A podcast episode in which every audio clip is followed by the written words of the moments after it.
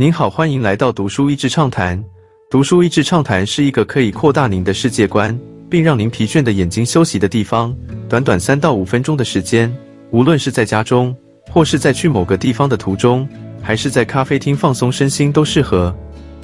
一代传奇李小龙，新的漫威电影《上汽与十环传奇》上映不久，正值热播阶段。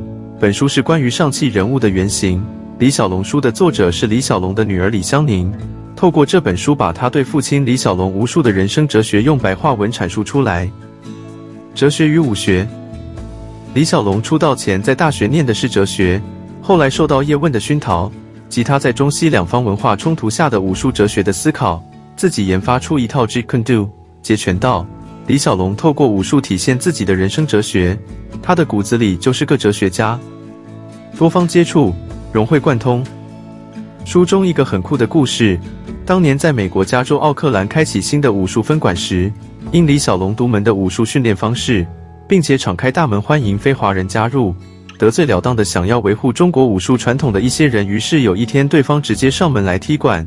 虽然李小龙最后是赢了，让对方摸着鼻子退下，但李小龙却觉得赢得非常不开心，因为当下有许多让他意想不到的情况发生。由于那一次的冲击。李小龙决定要更开放的去了解各种武术和打斗的技巧与思路。他去了解了各式中国武术、拳击，甚至是西洋剑等等。他把这些不同的技巧融会贯通，再去无存精，就成了现在综合格斗的前身观念。坚持不屈服，带来转折。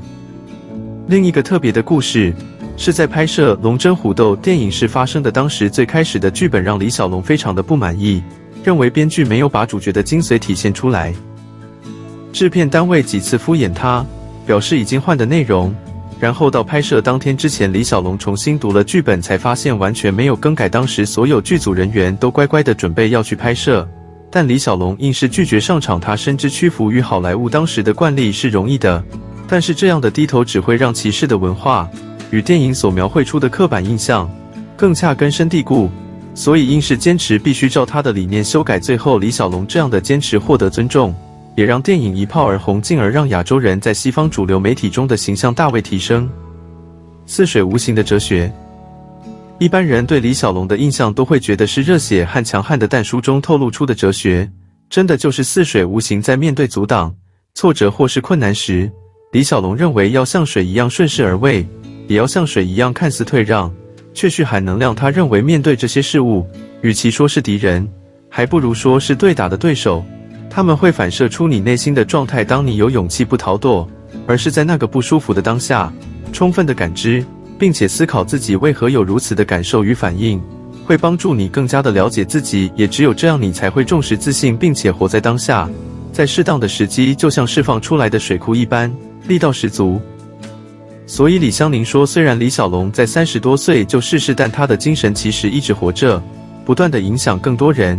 也促成许多改变的可能。要是李小龙还活着，现在八十多岁的他看到以亚洲人为主的漫威电影如此热卖，应该会感到非常开心吧。今天的内容就到此为止了，十分感谢大家收听读书益智畅谈节目。如果对我们的内容感兴趣，欢迎浏览我们的网站 dasheasy 点 net，或是关注我们的粉丝团读书益智，也可以分享给您的亲朋好友。欢迎继续关注我们下一期节目，下次见。